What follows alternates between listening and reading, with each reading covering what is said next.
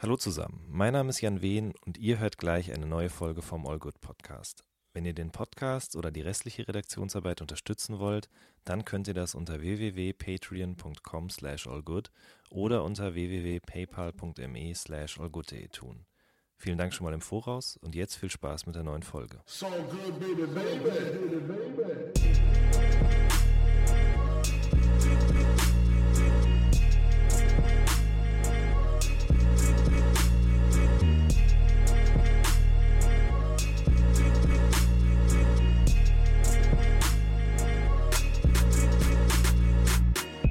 Hallo zusammen, mein Name ist Jan Wehn und ihr hört eine neue Folge vom All Good Podcast. Heute bei mir zu Gast Prinz Pi. Hi, ich eigentlich bist du zu Gast bei mir. Ja, das Der stimmt. All Good Podcast ist bei mir in the house. Ja, richtig. Das, ähm, den Fehler mache ich öfter, weil ich öfter bei Rappern dann zu Gast bin tatsächlich. Ähm, ich habe dir was mitgebracht und Echt? zwar Grüße Grüße. in Form eines Bussis von Kurt Prödel. Von Kurt Prödel, danke schön, das ist ja nett. Ja. Ich habe ihm erzählt, dass ich dich treffe und dann hat er gesagt, ich soll dir auf jeden Fall schöne Grüße sagen. Sauber. Und äh, dein, also er, er hat dich als seinen Lieblings-Twitter-Kommunikationspartner beschrieben. ja, ich mag den, äh, ich mag seine, ähm, seine Twitter-Sachen auch sehr gerne. Mhm. Ähm, und ich glaube, er, er ist sozusagen, ich weiß es nicht, was der eigentlich macht, aber ich glaube, er ist äh, irgendwo in der Werbebranche.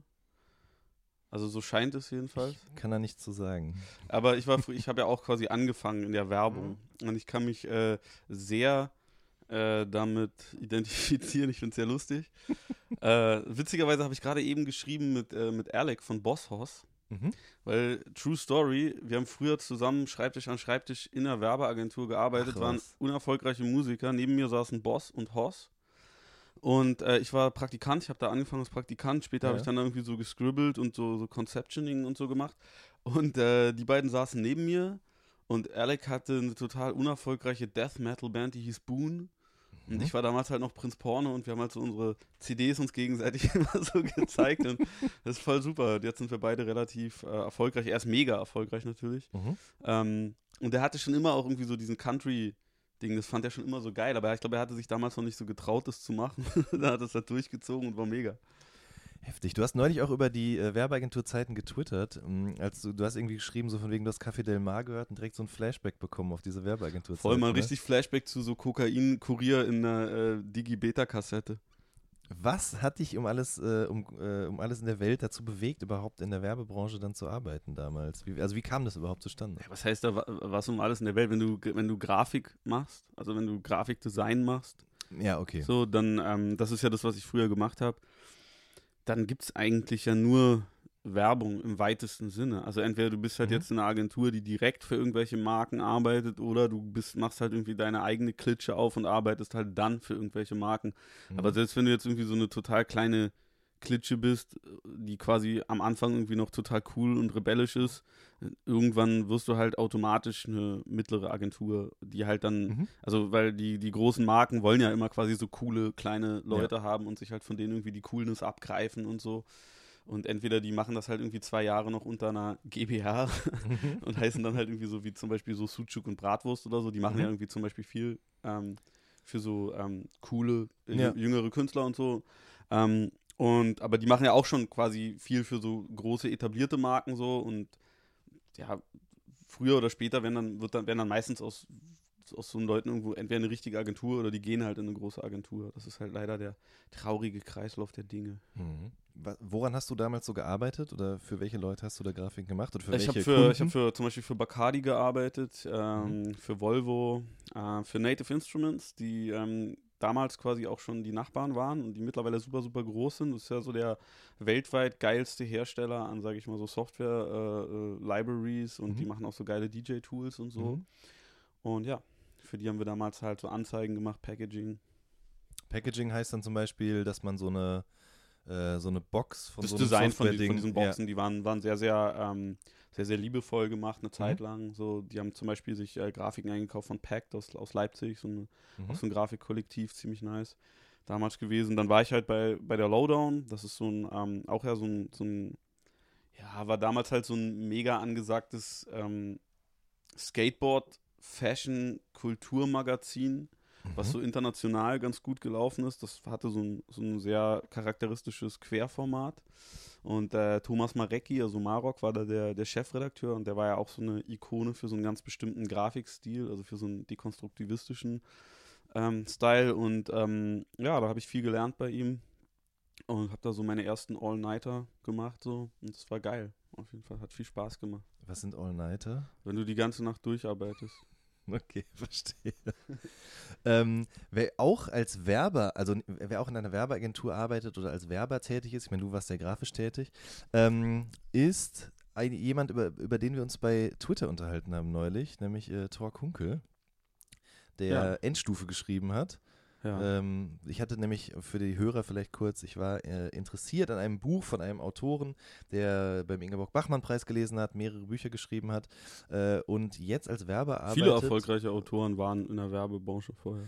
Stimmt, jetzt fällt mir gerade natürlich auf Anhieb keiner ein, aber Ähm, da gab es diesen einen Typ, der war mega erfolgreich, der hat zum Buch geschrieben, das hieß Der Schwarm.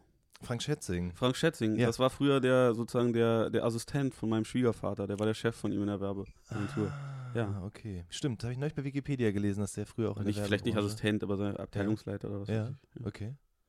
Genau. Ähm, aber der Herr Kunkel eben, der hat jetzt zuletzt die AfD-Werbekampagne eben gestaltet. ja, klar. ne? Der, also diese Bücher waren ja auch schon grausam. Nicht? Also vielleicht kannst du, ich habe Endstufe immer noch nicht gelesen, Nee. nochmal kurz eben für die Zuhörer erklären, worum es darin ging. Da ging es doch um so SS-Pornos, die quasi in den letzten Jahren vom Ende des Zweiten Weltkriegs gedreht worden sind und von denen bis heute behauptet wird oder Nein, das ist eine oder nicht. urbane Legende natürlich. Ja, Also nicht mal eine urbane, sondern eine völkische Legende vielleicht. ja, genau. Aber das passt also ja. es ist, es ist halt jemand, der sich, sage ich mal, ähm, mit großem Eifer auf Themen stürzt, wo manchen, früher hätte man das Lustmolche genannt, wo denen das Wasser im Munde zusammenläuft, Mhm. wenn sie sich halt sowas, ähm, wenn sie über sowas fantasieren und, und, und sozusagen die Themenwelt, in der das so stattfindet, ist halt so aus vielerlei Gründen für irgendwelche Fetischliebhaber irgendwie reizvoll, Mhm. aber es ist halt grottenschlecht geschrieben Mhm. und, und das ist einfach nur so ein Abarbeiten von dieser Themenwelt. Ne? Ja, also, er hat es so, eher gemacht, weil das Thema interessant war oder viele Leute. ich glaube, er, er, er glaubt, dass er das auch, dass er auch gut schreiben kann. Also, und es gibt bestimmt auch immer irgendwie ein paar Freaks, die dem dann sagen, dass er gut schreiben kann, weil Mhm.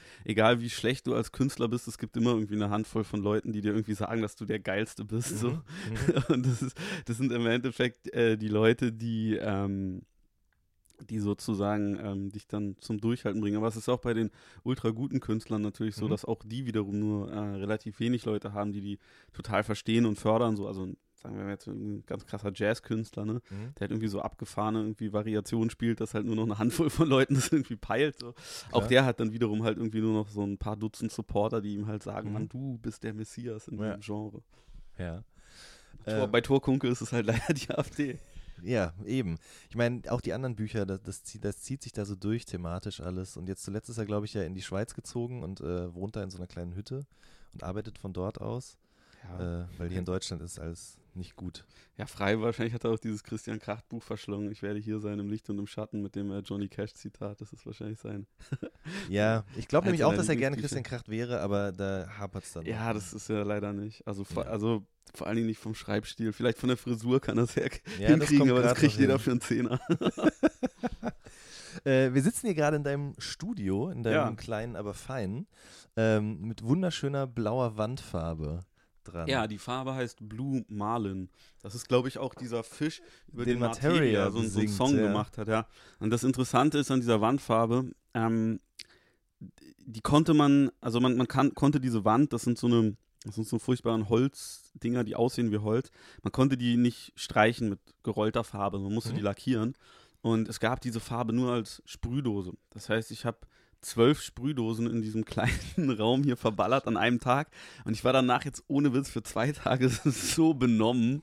Ich konnte wirklich nicht mehr, ich konnte wirklich nicht mehr gerade laufen. Mir ging es richtig beschissen. Ich habe das hier alles so abgeklebt mit Folie und so. Dann habe ich Mhm. das halt hier irgendwie lackiert, weil ich halt vorher das äh, Parkett äh, selber aufbereitet habe und so. Ich, ich stehe auf so Handwerker-Sachen. Mhm. Ich denke, das ist für mich so, so eine Form, irgendwie äh, ein richtiger Mann zu sein. Ähm, und ähm, ja, da habe ich das halt lackiert und Hast dann hier in den Dämpfen. Äh, ich hatte hier in den. Dämpfen richtig, nee, fantasiert leider nicht. Es war wirklich richtig wie so eine eklige Glocke. Aber jetzt ist alles wieder raus. Jetzt alles raus, ja. Hoffen wir es. Ähm, du hast es gerade schon angesprochen mit dem selbermachen und da würde ich gerne auch ein bisschen mit dir drüber sprechen, weil hinter dir ist quasi auch so ein, ein großer Tisch, auf dem, in dem auch diverse Racks eingelassen sind. Ja, das ist alles von mir, also fast alles, alle Racks, die da drin sind, habe ich gebaut. Der Tisch ist von mir. Ja, da drüben sind auch noch viele Möbel, die ich gebaut habe. Ja, wie habt, hast du es zum Beispiel mit dem Tisch jetzt gemacht? Also, Wie ich das gemacht habe, das ist doch Ja. ganz einfach. Kaufst halt so ein paar Bretter. also äh, vielleicht, die Leute können es ja nicht sehen. Das ist jetzt nicht ein ganz normaler Tisch, einfach eine Platte und vier Beine, sondern das ist schon äh, ein bisschen umfangreicher mit verschiedenen hohen Ablageflächen und eben Ja. Löchern drin. Wie macht man das? Man zeichnet sich das halt irgendwie auf, dann bestellt man sich halt irgendwie die Bretter und dann leimt man das halt zusammen. Also und leimt und schraubt und so. Also das ist jetzt, glaube ich, so handwerklich so ein, das wäre jetzt kein, kein Stück, womit man irgendwie seine Gesellenprüfung ablegt, sondern das wäre halt eher so das erste Semester Tischler, Tischlerlehre wahrscheinlich. Was ist das für ein Holz? Das ist Eichenholz. Hast du es noch irgendwie behandelt? Ich habe es geölt. Mhm. Ich mag das so, wenn man bei Sachen, ich mag das, wenn Sachen ehrlich sind. Mhm. Ähm, das, das zieht sich bei mir durch alles. Also ich bin ja so ein unheimlicher Materialist in dem Sinne, dass ich Dinge, also wirklich so Dinge einfach so verehre, weil ich bin ja Gestalter. Ich habe das ja, Mhm. habe ja gelernt, wie man Dinge gestaltet und ich weiß das sehr zu schätzen, wenn irgendwas gut gestaltet ist. Und das kann Mhm. halt für mich ein Teelöffel sein, Mhm. aber das kann halt auch irgendwie äh, ein Tisch sein oder ein Stuhl oder ein Lichtschalter oder auch eine geile Uhr bis hin halt zu irgendwelchen komplett irrsinnigen Sachen, die nur so für einen Zweck sind, so irgendein so technisches Studiogerät oder so. Und ich mag das bei allen Sachen, wenn die halt sich nicht irgendwie so verhüllen. Also wenn die halt zeigen, was die sind, wenn die so ihr Mhm. Material zeigen, wenn die, äh, wenn die zeigen, was ihr Zweck ist und ähm, wenn die nicht irgendwie sozusagen lügen. Also es gibt ja so, so Dinge, die beispielsweise äh, für Kinder gemacht sind, die Mhm. dann halt irgendwie so ein bisschen so äh, lieblicher aussehen und so, so weiche Form haben und so sowas würde ich jetzt zum Beispiel meinen Kindern irgendwie nicht geben, weil ich so das Gefühl habe, die, die würden ein, eine, eine falsche eine falsche ähm, Vorstellung davon haben, wie beispielsweise eine Schere aussieht. Wenn eine Schere was total Weiches und Ungefährliches ist, aus Pastellfarben so, dann, dann lernen sie keinen Respekt vor der Schere. Eine Schere ist was Scharfes und Was für, Spitzes, kind, für, ja. für Kinder halt irgendwie tabu und das Mhm. sollen sie halt auch sehen in dem Objekt, finde Mhm, ich. mhm. So. Okay. Ähm, ich meine, du bist ja selber Vater von zwei Kindern, die auch mit Spielzeug spielen. Voll. Ähm, hat sich das Spielzeug irgendwie sorry. auch, alles gut, äh, hat sich das irgendwie verändert, so im Laufe der Jahre? Hast, Ähm. du, hast du das beobachten können? Also spielen Mein, Kinder heute? meinst du, das ist mein Spielzeug? Nein, das von Ja. deinen Kindern. Das von meinen Kindern. Ähm, also meine Kinder, die, die haben so ganz, ganz einfache Sachen, mit denen die spielen. Die spielen so gerne mit so Holzbauklötzen. Das ist so Mhm. voll das Ding. Mit, mit einer Eisenbahn mag mein Sohn jetzt so, der ist zwei. Und meine Tochter, die, die mag so alles mit Pferden. Also ohne Mhm. jetzt, dass man sie irgendwie dahin gegendert hätte, aber Mhm. das, äh, das hat sich so ergeben halt. Ja.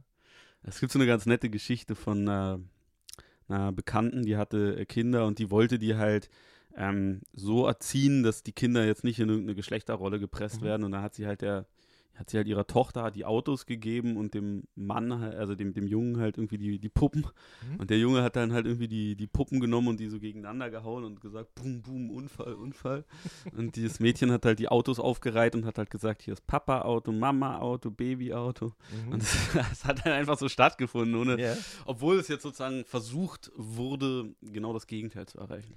Bei mir war es zum Beispiel so, ich habe eine Puppe gehabt oder ich wollte eine haben. Ich weiß nicht mehr genau, wie das zustande gekommen ist, aber ich Okay. habe so mit drei oder vier wollte ich einfach eine Puppe haben, die interessanterweise auch eine Kurzhaarfrisur hatte, also war nicht direkt erkennbar als weibliche Puppe.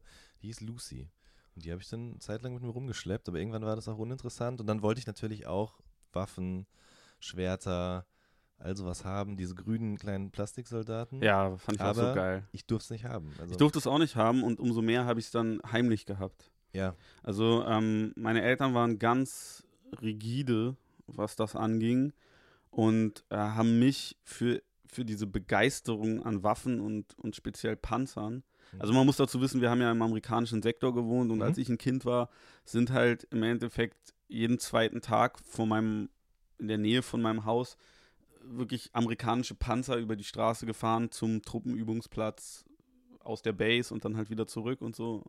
Und das war halt für mich, diese, diese, diese Panzer auf der Straße und die amerikanischen Soldaten, das war halt für mich als Kind, was mega beeindruckendes und positives. Also ich fand halt Mhm. die amerikanischen Soldaten, die waren halt immer super cool, so die hatten halt immer so diese krassen großen Ami-Schlitten, die haben dir immer irgendwie Süßigkeiten geschenkt und es waren halt so Süßigkeiten mit so dem dreifachen Zuckergehalt von einer deutschen Süßigkeit und wenn du halt als Kind irgendwie so einen amerikanischen Kaugummi gegessen hast, dann war das halt für dich wie Crack so.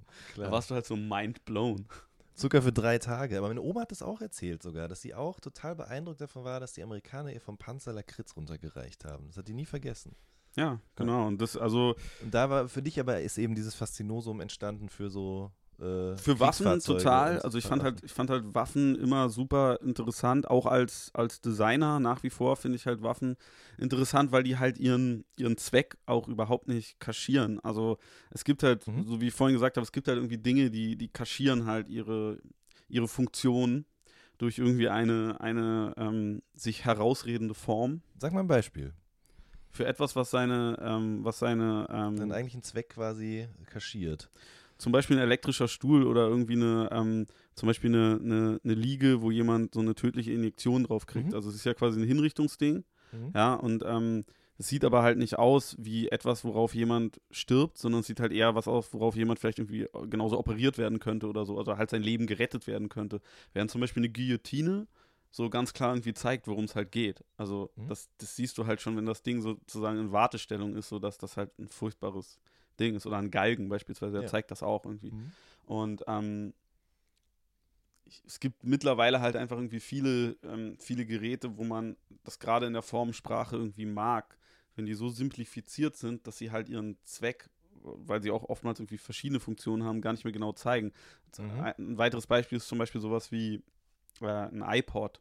So, wenn, also der, der, der richtige alte iPod mit der Jogwheel, so, wenn du Mhm. den jetzt irgendwie unausgeschaltet gesehen hast, dann hätte das halt auch irgendwie eine Fernbedienung sein können oder einfach nur eine Lautstärkeregelung für eine Stereoanlage oder für dein Thermostat für eine, für eine ähm, Heizung oder so. Mhm. Das ist ähm, kein Gerät, was sozusagen durch seine Form sofort seinen Zweck verrät, aber eine Pistole, die verhüllt das nicht. Die sagt halt einfach so, hey, ich bin halt irgendwie dazu da, um zu schießen und das ist halt mein Zweck. Mhm. Gibt es eine Waffe oder eine Pistole, wo du sagst, die ist besonders gut designt? Ähm, ja, wahrscheinlich sowas wie eine Glock, weil Mhm. die ist halt, die verschleißt halt nicht so schnell, die ist halt sehr, sehr leicht und ähm, es ist aber halt eine, weißt du, eine, eine Waffe, mit der du jetzt halt irgendwie, ähm, die halt irgendwie dazu da ist, um jetzt so Leben auszulöschen oder zumindest irgendwie irgendein Lebewesen so sehr zu beschädigen, dass es sich nicht mehr bewegen kann. Das ist halt immer etwas ähm, sehr Schlimmes, weil es halt in den meisten Fällen halt auch nur für ganz schlimme Sachen benutzt wird. Au- Auch wenn es sozusagen nur als, als Abschreckungssymbol benutzt Mhm. wird. Also viele Leute, die, die jetzt sozusagen ähm, Waffen horten oder halt irgendwie einen Waffenschein machen, also die machen das ja, um sich irgendwie, um ihre, ihre Angst, die sie halt haben, dass irgendwie was Schlimmes passieren kann und weil sie halt Mhm. so ein Ohnmachtsbewusstsein in sich drin haben, um dem halt quasi ein Gegengewicht entgegenzusetzen, dass sie irgendetwas haben, was sie dann tun könnten im Falle von einem Überfall, im Falle von einem Krieg oder sowas. Das ist so, so ein bisschen so ein ähnliches, so ein ähnlicher Mechanismus wie- bei diesen Leuten, die sich halt irgendwie auf einen kommenden Atomkrieg sozusagen vorrüsten, indem sie halt irgendwie im Keller halt Lebensmittel und so Mhm. weiter lagern. Nur Ja. die Leute, die arbeiten halt einem potenziellen Gewaltkonflikt entgegen. Mhm. Mm, Jetzt gerade, wo wir drüber reden, fallen, fallen mir wieder die Tim und Struppi Comics ein und dass ich damals auch die dort abgebildeten Waffen immer unglaublich faszinierend fand. Die waren immer so leicht glänzend, die waren irgendwie kompakt. Ich meine, ich war ein kleines Kind, aber das ist was, was auf jeden Fall. Ich habe Tim und Struppi neulich mal wieder komplett gelesen, als Ja. ich krank war und das Ja. ist politisch so unkorrekt. Klar, auf Es jeden ist, Fall. es ist so unkorrekt. Dieser, dieser Kapitän ist immer besoffen. mhm, Er ist immer besoffen. mhm, Er macht immer Mist. mhm. Äh, so die Frauen haben halt immer so eine sehr, sehr nervige Nebenrolle, wie zum Ja. Beispiel die Casta Fiore, die ab und an irgendwie auftaucht. So. Ähm, es ist irgend auch so, sage ich mal, so Sch- Schwarze kommen halt nicht so gut rüber. Genau, also Tim reist eben in diese Länder und äh, stellt quasi Menschen aus Afrika einfach als dumme Buschmenschen dar. So, genau, Ne? so ein bisschen, ja. Ja. Und ich glaube, es gibt auch alte Versionen von diesen RG-Comics, also von den. Äh, ja, Tim in Afrika hieß früher, glaube ich, Tim in Togo oder irgendwie so. Genau, und ich glaube, da war das alles, also der Rassismus noch viel klarer äh, zu erkennen. Ja. Ja. Auf jeden Fall. Ähm, aber genauso bei TKKG doch auch. Also das ist ja genau das Gleiche eigentlich. Ich weiß nicht, ob du TKKG gelesen hast. Ich war, war immer Team drei, drei Fragezeichen. Ja, das ist auch, also im Nachhinein ärgere ich mich, dass meine Eltern nie interveniert haben und gesagt haben, Junge, hör lieber drei Fragezeichen, weil das scheint mir in Retrospektive auf jeden Fall die bessere äh, Jugenddetektiv-Serie gewesen zu sein. Ja, dann gab es noch fünf Freunde von Annette Blyton.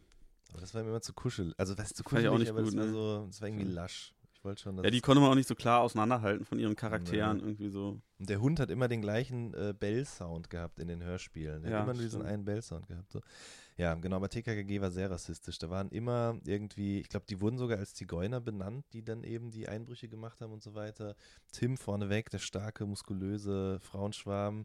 Gabi eher so als hübsches Beiwerk. Gabi die Pfote. Warum eigentlich Ja. die Pfote? Was soll das denn heißen?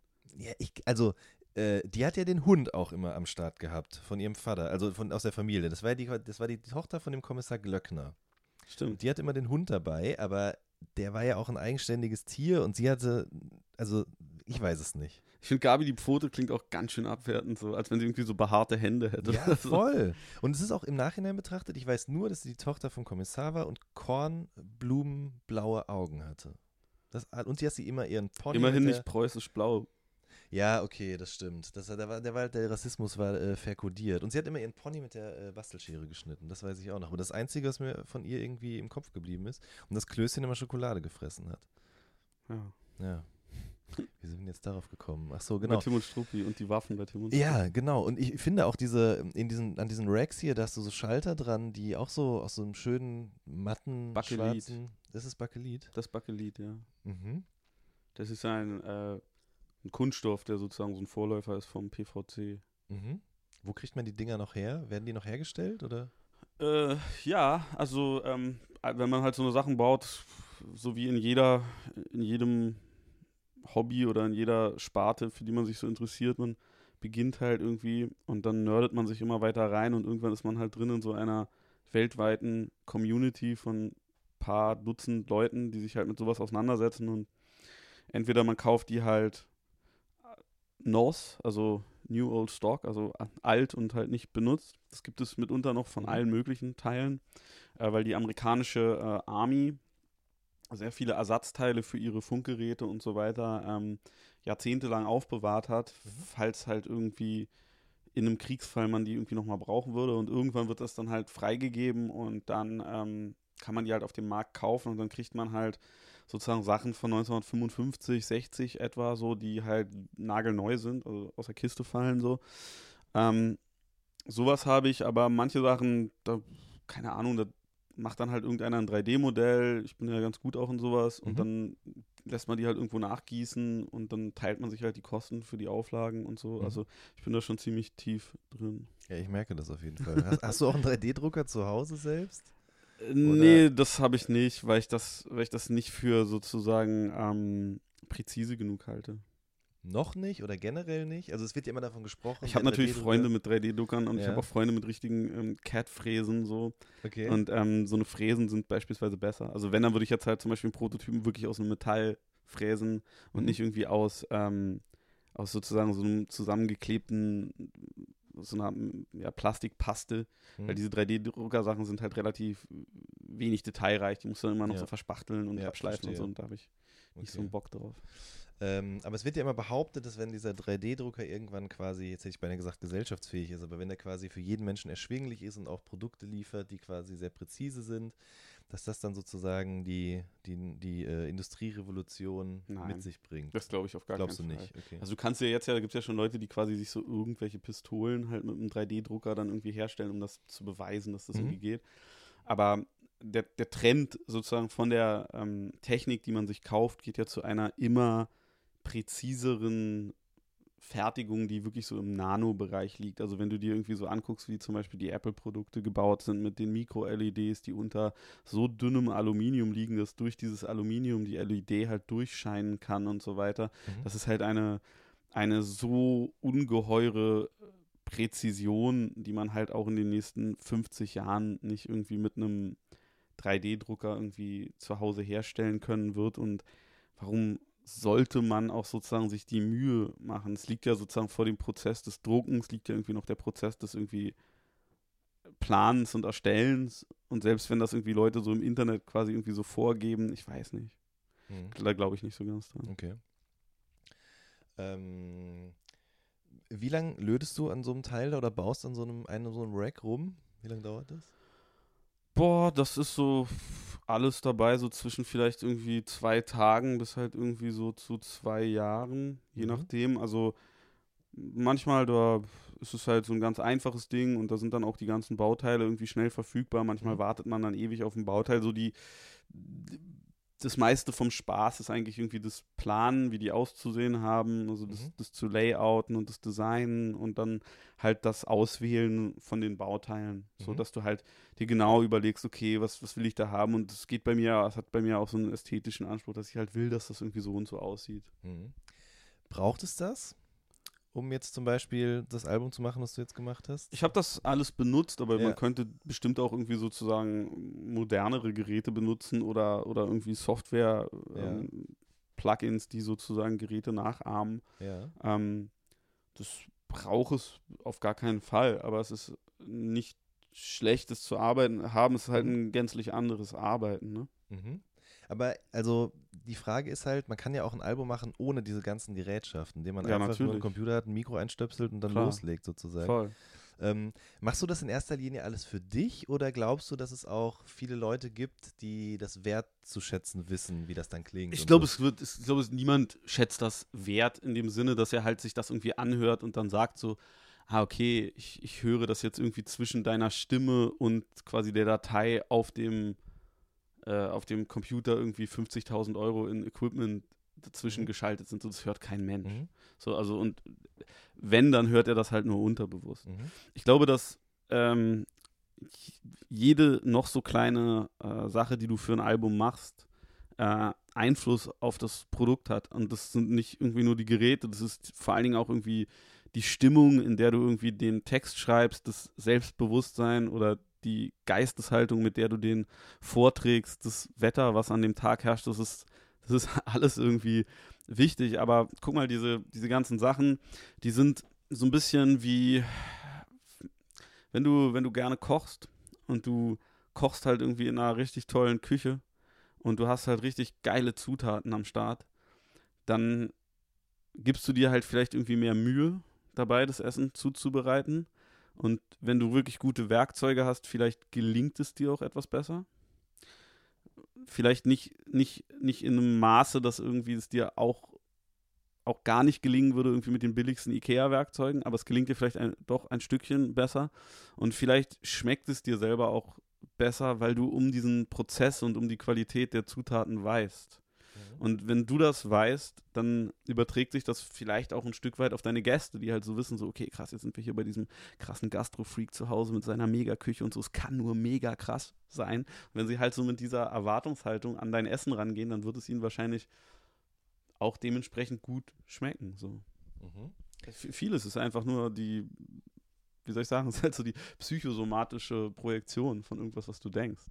Ja, das gibt es ja in ganz vielen Bereichen. Jetzt nicht nur bei dir, sondern auch bei anderen Menschen, die dann, ich glaube, wir haben da auch vor ein paar Jahren sogar schon mal drüber gesprochen, dass Menschen wieder anfangen, mehr mit ihren Händen zu machen, eben zum Beispiel sich einen Tisch bauen oder ja. irgendwie wieder selber Äpfel pflücken äh, und die nicht im Supermarkt kaufen. Ähm, ich mache auch viele von diesen Dingen, frage mich aber manchmal auch, ob das quasi auch so eine dekadente Form der Verschiebung oder Ablenkung von dem ist, was eigentlich wichtig ist. Hm. Weißt du, was ich meine? Ja, ich verstehe genau, was du meinst, aber guck mal, das ist, das ist alles halt Teil des Prozesses, mit dem man was angeht. Wenn du zum Beispiel äh, guckst auf die Art und Weise, mit der wir irgendwie uns, uns um unseren Körper kümmern. Hm? Das ist ja auch eine absolute Form von Dekadenz. Das können wir hm. nur hier in so einem Land machen, wo die Leute Zeit haben, um sozusagen sich körperliche Arbeit anzutun, mhm. gezielt, mhm auf, auf Muskelgruppen quasi präzise, ja.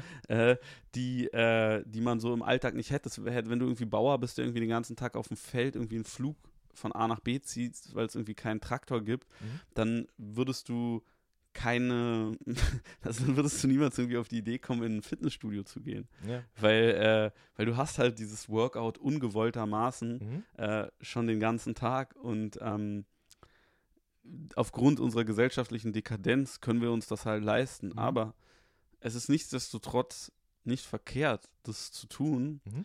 weil dein Körper, in dem du bist, das ist halt das Gehäuse, in dem du ja gefangen bist für, für irgendwie die Zeit hier, äh, die wir auf Erden haben und man weiß ja nicht, Man kann es was auch schöner beschreiben. Es ist der Tempel, in dem du wohnst. das ist der Tempel, Ja. in dem wir wohnen. Ja. Und ähm, wenn du halt die Säulen von diesem Tempel irgendwie halt dementsprechend äh, polierst, ähm, dann fühlst du dich halt auch wohler in dem Tempel. So wie man sich halt in einem, an einem aufgeräumten Schreibtisch vielleicht Mhm. irgendwie wohler fühlt und klarer denken kann, als wenn der irgendwie voll liegt mit tausend Briefen, Mhm. die man irgendwie noch abzuarbeiten hat. Und es ist ein, es ist ein Prozess des sich selber Ordnens Mhm. und ähm, auch sich selber wertschätzen. Und Mhm. ich glaube, nur wenn man sich selber wirklich wertschätzt, dann kann man auch überhaupt was produzieren, was dann wiederum irgendwie von anderen Leuten äh, wertgeschätzt wird.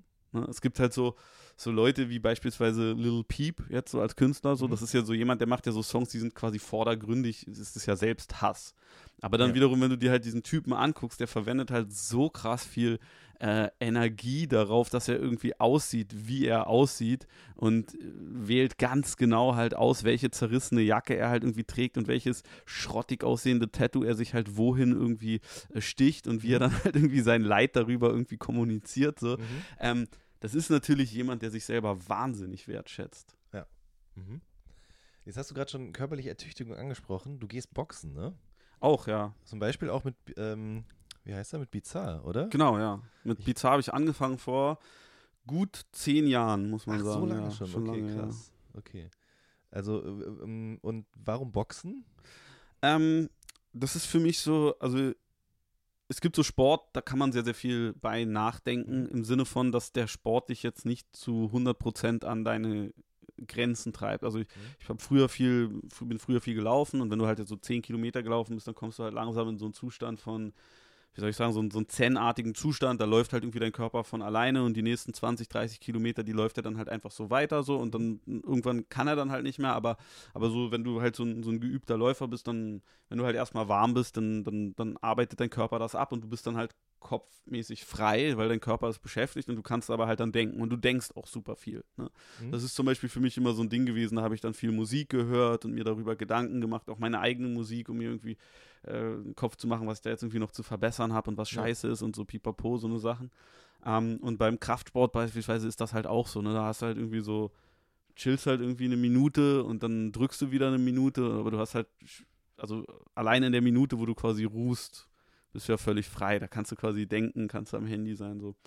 Beim Boxen ist das so, dass du halt in eine Belastung hereingehst, wo du nicht mal ein Prozent von deinem Verstand irgendwie frei hast, weil du alles benutzen musst, deine gesamten äh, sozusagen, also deine gesamte, äh, deine, deine Augen, deine, deine ganzen Reflexe, um halt irgendwie reagieren zu können. Wenn du irgendwie an was anderes denkst als Mhm. an den an, an die Sparringrunde gerade, dann kriegst du halt powermäßig ja. eine rein. Ja. Und spätestens aber ab dem Moment denkst du an nichts anderes mehr.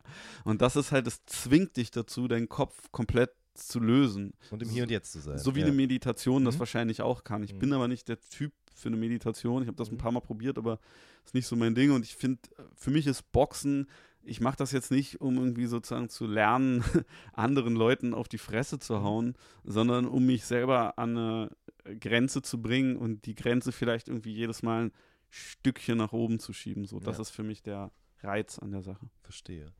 Hast du schon mal gegen Manuelsen geboxt? Ey, Manuelsen ist, sage ich mal, wesentlich größer und sagen, wesentlich andere schwerer gegen das. ne? Es wäre es Ja. wär komplett, also ich, Dumme Frage. ich wäre viel schneller als er auf jeden Mhm. Fall, aber wenn der halt auch nur ein halbes Ding irgendwie Mhm. durchbringt, dann liege ich halt auf jeden Fall auf dem Boden für die nächsten Tage.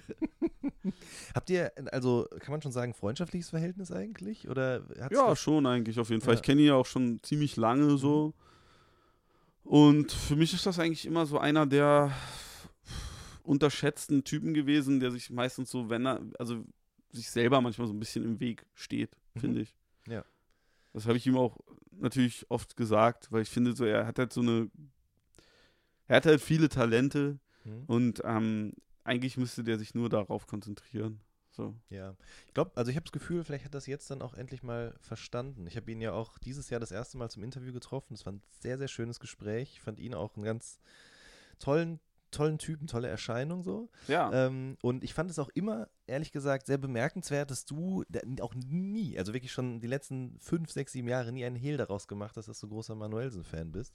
Weil es eben wenige Rapper gibt, die für den einstehen. Aber ich auch immer schon finde, also seit 2006 oder auch schon früher, seit den German Dream Zeiten, dass er echt unterschätzter Künstler einfach ist. Ja, er ist jetzt halt auf jeden Fall, sage ich mal, er hat auch viele Leute, die ihn nicht mögen und er hat halt Mhm. irgendwie auch so viele Feinde, aber ich finde im Endeffekt, man erkennt halt so seine Kumpels immer daran, dass sie halt irgendwie zu dir halten, wenn, wenn du irgendwie viele, also wenn es wenig andere Leute tun. Mhm. So und ähm, ich weiß nicht, die, die, die meisten meiner, meiner Freunde sind, sage ich mal, polarisierende Personen. Vielleicht jetzt die wenigsten sind davon irgendwie so im Rap-Zirkus unterwegs Mhm. und da irgendwie bekannt oder so, aber ich glaube, das ist so, also die, die, die Leute, die ich jetzt wirklich irgendwie mag, Mhm. das sind, sind so Leute, die kann man entweder halt wirklich, wirklich schätzen und toll Mhm. finden, aber ich kann, kann das auch verstehen, wenn man die irgendwie nicht, Mhm. nicht ab kann aufgrund ihrer Art oder aufgrund irgendwie ihrer Einstellung. Also es sind schon auf jeden Fall alles so ein bisschen so extreme Charaktere. Das sind jetzt nicht so, nicht so, sage ich mal, Otto Normalbürger, die irgendwie BWL Mhm. studiert haben und so. Mhm. Was ist dein äh, Lieblingssong von Manuelsen? Also meiner ist auf jeden Fall Geschichten, die das Leben schreibt. Das kann ich schon mal sagen. Es gibt diesen einen Song, der heißt Licht mit Mhm. Cats, Mhm. mit Cass. Äh, also nicht mit Casper, sondern mit K-E-E-T. Ähm, den finde ich ziemlich Ja. geil, weil ich finde Manuelsen ist auch so ein Typ, ähm, manchmal, und das, das ist ja sehr ähnlich zu beispielsweise irgendwie äh, Jalil oder auch Flair, Mhm. das sind so Leute, die, die spielen manchmal ihre Qualität, die wird erst so richtig, richtig krass deutlich, wenn die neben jemand anderem stehen. So. Mhm. Also nicht, dass die den anderen dann irgendwie so deklassieren oder so, aber so e- erst im Kontrast wird manchmal da so richtig klar, wie besonders das ist. Mhm. Ähm, wie kam das eigentlich, dass du und Flair, dass ihr jetzt auch so cool miteinander seid? Oder wart ihr das schon immer und hat es noch nicht mitbekommen? Also wir sind schon auf jeden Fall länger cool miteinander. Wir haben uns auch auf jeden Fall ein paar Mal, ähm, ja, wie soll ich sagen, gestritten. Ähm, aber ich kenne ihn halt wahrscheinlich am allerlängsten von allen Leuten aus der Hip-Hop-Szene. Ich kenne ihn halt seitdem der 15 ist. Also das sind Mhm. jetzt halt schon ähm, 20 Jahre etwa. Ja? Mhm. Also doch sind 20 Jahre. Ja.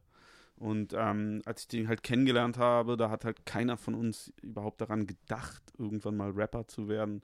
Und es sind halt, sag ich mal, so Verbindungen und, und ähm, Beziehungen, die kann man halt nicht auflösen durch irgendwie so eine Rap-Sachen. Mhm. Ähm, ich finde es äh, total stark, wie der sich wieder so hochgekämpft hat. Also ich meine, das, nicht, dass der am Boden gewesen wäre, aber so die, ähm, die Wa- Wahrnehmung von Flair als, als Rapper ist ja, also hat sich schon gewandelt im Laufe der letzten Jahre wieder. Ja, na klar, aber das liegt halt auch daran, dass er, glaube ich, selber seine äh, Einstellung halt äh, krass gewandelt hat. Mhm. Und es ist ja auch jetzt kein Geheimnis irgendwie, dass, äh, dass er sich sozusagen mit vielen Leuten, sage ich mal, dass er mit vielen Leuten so eine Art Frieden geschlossen hat Mhm. und dass er jetzt irgendwie die Welt nicht mehr so als seinen kompletten Feind wahrnimmt. Das merkt man ja auch. Mhm.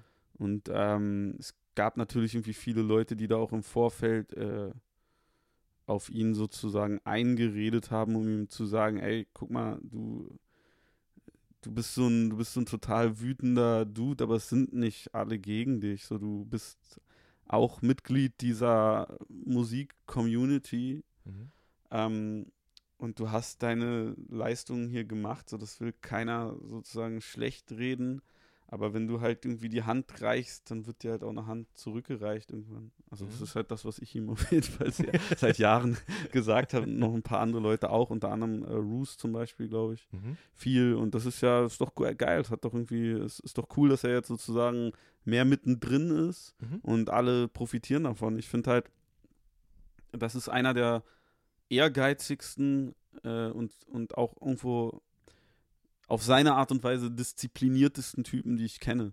Weil ähm, du darfst nicht vergessen, dass, dass der so alles andere außer dieses Musiker-Dasein halt aus seinem Dasein total konsequent verabschiedet hat. Mhm. Also ich will jetzt nicht wegleugnen, dass er auch wahrscheinlich irgendwie total irrsinnige Aktionen schon gemacht hat und so. Mhm. Und wahrscheinlich auch irgendwie ein paar richtig uncoole Sachen, aber, aber wenn es darum geht, konsequent ein Musiker zu sein, Ja. Der halt sagt, so, ich konzentriere mich jetzt wirklich nur darauf, ich bin halt so, wie ich bin und ich präsentiere mich halt auch irgendwie so gegenüber jedem Typen in der Gesellschaft. So. Ähm, jeder kennt diesen Typen als sozusagen Querulanten, als, als Chaoten, als, als Skandal. So. Und äh, das hat er halt geschafft. Mhm. Und wenn, wenn man zum Beispiel mit ihm arbeitet, das ist, also es gibt wenig Leute, mit denen ich gearbeitet habe, die da so klar wissen, was sie wollen. Das glaube ich. Viel, viele Leute sind so extrem unsicher und wissen nicht, ob das richtig ist, was sie jetzt irgendwie an der Stelle machen und wie sie, also ob das cool ist. So, die, die, die sind sehr, sehr, die lassen sich das vielleicht nicht so anmerken, aber viele Leute sind echt unsicher von den Musikern und Mhm. ich selber gehöre auch dazu, nur dass ich es mir halt anmerken lasse und das auch in meiner Musik irgendwie thematisiere. Aber, aber so er, er ist so jemand, der weiß das halt ganz, ganz genau und der wusste das halt schon irgendwie zu Zeiten von Hinter blauen Augen, wo halt irgendwie noch keiner das irgendwie cool fand, diesen Trap-Film. Da wusste er halt, wie das zu sein hat. Und dann hat er halt ja irgendwie ewig gesagt, haha, keiner von euch peilt das und alle haben halt darüber gelacht. Aber jetzt, vier Jahre später, muss man halt sagen, er hat halt recht gehabt. Ja, Jetzt sind alle auf diesem Trap-Film. Mhm. Definitiv. Ähm, also, ihr habt ja schon zusammen Musik gemacht, so, aber hängt ihr dann noch einfach zusammen rum und zeigt euch gegenseitig Sachen, in denen ihr gerade arbeitet? Ja, klar, schon, auf jeden Fall. Wie findet er jetzt zum Beispiel dein neues Album so? Ey, Dicker, das ist richtig peinlicher Deutschrap. äh, ich glaube, also er, guck mal, er, er ist jetzt nicht jemand, der das irgendwie so formulieren würde, aber ich glaube, er, er, er versteht schon, was daran, dass es gut gemacht ist und Mhm. so, aber es ist halt absolut anders als das, was er selber macht. Ja. Also wir reden zum Beispiel manchmal so über so Songs von mir und ich zeige ihm dann irgendwie so Parts, die ich jetzt so gar nicht rausbringe und dann sagt er so, ey Mann, du kannst so krass rappen, das sind so gute Parts und so, da hast du so ein Feuer und es ist so schnell und es ist irgendwie auch so modern und sowas. Mhm. Und dann sage ich halt zu ihm so, ja, aber das ist halt nicht das, was ich jetzt gerade auf meinem Album machen will, sondern das mache ich jetzt einfach Mhm. nur, um dir das zu zeigen, dass ich das Mhm. auch kann und weil es mir Spaß macht und so, aber das ist nicht das, wo ich was drin aussage, was mir total viel wert ist. Und das, was ich jetzt auf dem Album rausbringe, sind nur Sachen, die mir total viel wert Mhm. ist. Und was ihm halt nicht gefällt, ist die Form. Mhm. So, weil er, das ist halt ein, ein, ein, ein jemand, dem, dem das Erscheinungsbild, seien es jetzt irgendwie Klamotten, sei es halt irgendwie der Style, wie man redet, also Mhm. wie man was, wie die Betonung ist, das ist ja bei ihm ultra wichtig. So. Mhm. Und das ist bei ihm natürlich auch irgendwie wichtiger, als sozusagen, was in einem Song erzählt wird. So, weil er erzählt ja in seinen Songs immer so ähnliche Sachen, wie das ja so alle amerikanischen Rapper auch machen. Wenn du Mhm. dir jetzt irgendwie so beispielsweise die Musiker an, anguckst, die er jetzt irgendwie so richtig geil findet, was weiß ich, wie so Future, Lil Yachty und so weiter, oder auch Meek Mill, was weiß ich, so dass ja im Endeffekt jeder Song halt irgendwie so Baustein von einer Ziegelmauer, die relativ, wo jeder Ziegel relativ gleich aussieht Mhm. und der dann sozusagen mal durch einen besonderen Refrain oder ein besonderes Feature oder irgendwie so rausbricht, aber das ist alles so sehr, sehr konsistent und auch irgendwie das Vibe-Album und das Epic-Album, das ist alles, das sind sehr, sehr konsistente Songs, so du könntest die Parts sozusagen aus dem einen Song in einen anderen Ja. Song einbauen, das würde schon auch irgendwie inhaltlich jetzt nicht ein totaler Break sein. Bei einem, bei einem Album von mir, da ist halt jeder Song irgendwie eine Geschichte. Wenn ich Mhm. jetzt den Song irgendwie aus, wenn ich jetzt einen Part irgendwie aus dem Song in den anderen Song mache, das wäre unmöglich. Mhm. Das geht gar nicht. Ja. Ähm, du hast für das Album nochmal das Album neu aufgenommen mit Berkan zusammen. Ja. Oder nur ausgewählte Songs? Nein. Ähm, nee, fast alle Songs. Ähm, zwei Songs habe ich nicht genommen, weil die, ähm, weil die sich jetzt einfach vom Instrumental her nicht angeboten haben. Also die Mhm. konnte man jetzt schlecht nur mit einem Klavier umsetzen. Mhm. Und dann habe ich noch so drei, ja, äh, quasi Klassiker aus meinem Repertoire Mhm. äh, genommen, von denen ich so wusste, okay, das wird wahrscheinlich den Leuten gut gefallen, weil das sind Songs, die sind jetzt so in meiner Hörerschaft irgendwie beliebt und vielleicht ist es für die cool, wenn sie die jetzt nochmal in einem neuen, äh, etwas emotionaleren Gewand hören. Wie habt ihr das denn gemacht? Hast du ihm die Songs einfach gegeben und er hat sich selber quasi die Noten rausgeschrieben? Oder? Genau, also ich habe ihm halt die Songs gegeben, er hat halt die gelernt so und hat halt überlegt, wie er halt manche Sachen umsetzt. Und man, das ist ja im Endeffekt eine sozusagen eine Entscheidung, was, was spielst du jetzt aus dem Song? Spielst du jetzt halt irgendwie das Klavier, was da drin ist, oder spielst du jetzt halt irgendwie die Gitarre oder spielst du halt irgendwie die Orgel? Da sind ja oftmals verschiedene Sachen drin. Nimmst du irgendwie die Basslinie noch mit rein oder so? Mhm. Dann hat er halt das rausgepickt, was für ihn das Charakteristische ist und das Manchmal ist es relativ ähnlich wie der Charakter von dem Song auf dem Album, manchmal ist es aber auch wie so eine Art andere Farbe, die dann irgendwie mehr Stärke gewinnt. Mhm. Aber es ist, ähm, es ist schön, es ist gut Mhm. geworden. Schön. Ähm, äh, ich wollte gerade noch was anderes fragen, das habe ich dann wieder vergessen. Äh, du hast nämlich gesagt, du hast dann Flair zum Beispiel eben auch Sachen gezeigt, wo du halt mal irgendwie einfach abgeflext hast oder so. Ich meine zum Beispiel Ja. auf dem Manuelsen-Album war doch auch ein Song, wo du auch so ein bisschen neue, Ja, neuartige Flows ausgepackt Genau, und hast, es gibt ich halt im Endeffekt so ein ganzes Album mit so einem, also wo ich Mhm. so quasi so rappe wie da Mhm. auf dem Manuelsen-Album, also halt so relativ zeitgenössisch, bisschen Mhm. schneller, bisschen. Mhm. ähm, technischer, so. Mhm. Aber ich weiß nicht, sowas, weiß ich habe so viel unreleased Alben irgendwie bei mir. Mhm. Manchmal ist das, ist das für mich so wie, wie Schattenboxen oder so. Das machst du halt irgendwie für deine eigene Übung und halt irgendwie zur, zum Trainieren von deinem Charakter oder so. Aber das müssen die Leute halt nicht sehen. Die Leute sollen halt den Kampf sehen, wenn du halt jemanden umknockst. So. Und nicht, Ja. nicht halt irgendwie die Übungen, die du davor machst. Auch wenn die, auch wenn das halt irgendwie vielleicht wichtige Übungen waren. Mhm. Ähm, ist es eigentlich schwer auszuhalten, dass es Leute gibt, die dann mit der Musik, die du jetzt machst, nichts anfangen können und sich immer den alten Prinz Pi wünschen? Ich meine, das ist ja nicht nur was, was auf dich zutrifft, sondern auch auf andere Künstler, die schon lange dabei nee, sind. nee, auf keinen. Also Okay. ich meine, weißt du, die meine Fans, die sind ja nicht blöd. So, Mhm. Die wissen ja irgendwie, dass meine Musik ähm, immer so ein Ausdruck von meinem, von den Dingen sind, die mich irgendwie so bewegen. Mhm. Und ich habe halt, weiß ich nicht, mit Anfang 20 war ich halt irgendwie ehrgeiziger Battle-Rapper und Mhm. wollte halt durch, die, durch das Land fahren, um mich irgendwie mit jedem zu messen, der da irgendwie drauf Bock hatte, beispielsweise. Mhm. Das hast du dann halt irgendwie gemacht und dann kannst du es ja nicht irgendwie zehn Jahre lang irgendwie weitermachen und das wissen ja auch die Leute so. Mhm. Ich meine, in meiner jetzigen Lebensrealität geht es halt um andere Sachen als irgendwie vor zehn Jahren und auch Mhm. vor fünf Jahren und in fünf Jahren wird es wieder um was anderes gehen und Mhm. es wäre ja irgendwie ein bisschen Trauer, wenn ich halt so, so hängen geblieben wäre, dass es halt immer um das Gleiche gehen würde so und ähm, ich habe oftmals Leute äh, in meiner Fan-Crowd, die sagen dann, okay, so das eine Album, das hat mir überhaupt nicht gefallen, da war ich irgendwie wieder raus, aber das nächste, das, also das, das was danach kam, hat mir dann wieder irgendwie Mhm. geta getaugt und so. Das ist immer so, so, ich, ich habe viele Leute, die sind so, wie soll ich sagen, die kommen halt immer mal wieder zu mir, wenn sich halt unsere Lebenswege gerade kreuzen. So, aber auch die Leute, die irgendwie beispielsweise beim letzten Album gesagt haben, ey, das hat mir überhaupt nicht getaugt. Vielleicht haben sie sich jetzt gerade getrennt und dann hören die irgendwie so einen Song wie Letzte Liebe und sagen dann so, ey Mann, krass, das trifft mich jetzt wieder genau, du hast es wieder genau auf mein Leben maßgeschneidert geschrieben. Jetzt bin ich wieder irgendwie voll bei dir so und dann Ja. beim nächsten Album sind sie vielleicht wieder weg und dann sind sie wieder da so. ich weiß nicht. Ja, klar, auf jeden Fall. Wieso nicht? Aber ich habe auf jeden Fall sehr, sehr viele Leute, über die ich sehr, sehr dankbar bin, die schon super lange dabei sind und Mhm. die halt auch so sagen, so, ey, guck mal, ähm, mal kann ich es halt mehr nachvollziehen, mal kann ich es weniger nachvollziehen. Aber deine alten Songs, die gehen ja auch nicht weg. Mhm. Und die sind ja nach wie vor auch ein Teil von dir. Und ich spiele ja auch, wenn ich jetzt zum Beispiel live spiele, spiele ich ja immer so, ich sag mal so, gute 50% ältere Songs. Mhm. Und dann halt immer, man will natürlich das neue Album spielen, ist ja klar. Mhm. Als Künstler würdest du am liebsten das ganze neue Album spielen Mhm. und nichts anderes. Aber, aber du spielst natürlich auch viele ältere Sachen so. Und Mhm. ähm, es gibt halt so viele Songs, die, die bleiben halt einfach. Zum Beispiel, was würdest du sagen, was sind so Songs, die bleiben, jetzt abseits von den ganz offensichtlichen? Also so ein Song, der zum Beispiel ähm, sehr, sehr spezifisch ist, aber immer bleibt, ist sowas wie Gib dem Affen Zucker. Das war halt so Mhm. ein total herausragendes Album im Sinne von, dass es ganz, ganz anders war als meine anderen Alben damals. So, es wurde auch super krass gehatet. Aber mittlerweile gibt es halt mega viele Leute, die das total geil finden. Die Streaming-Zahlen davon sind sehr gut und die ähm, äh, sozusagen die Preise für, für, für wirkliche physikalische Exemplare davon sind halt so through the roof auf jeden Fall. Okay. Und ähm, dann gibt es halt sowas wie, also Kompass ohne Norden ist natürlich irgendwie so ein Classic, den ich gerne immer spiele, äh, 100 Mal.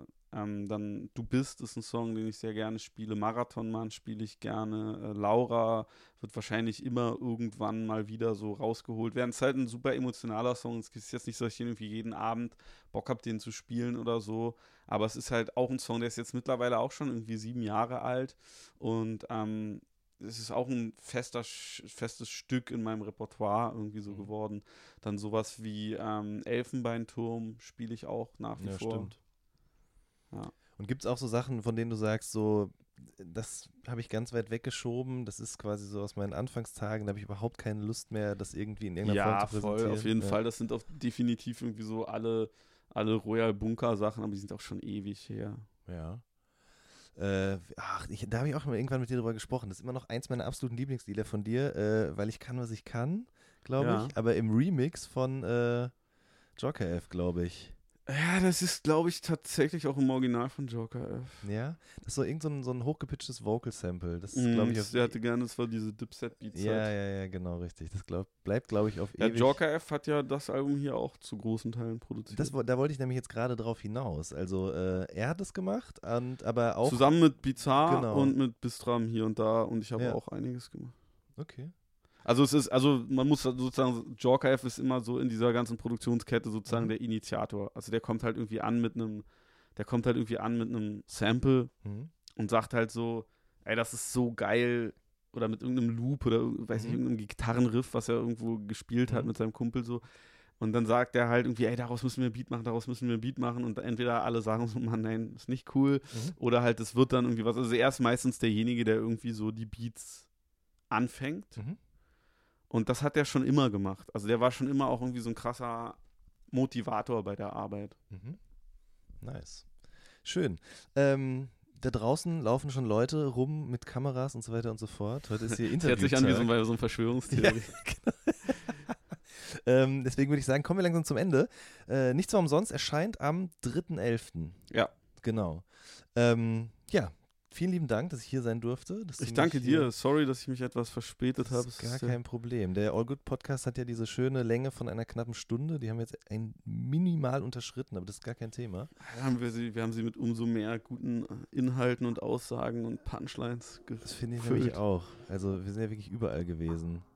Das ist schon eine gute Folge auf jeden Fall. Ihr Lieben, das war eine neue Folge vom All Good Podcast. Wir hören uns in der nächsten Woche. Macht's gut. Tschüss. Ciao.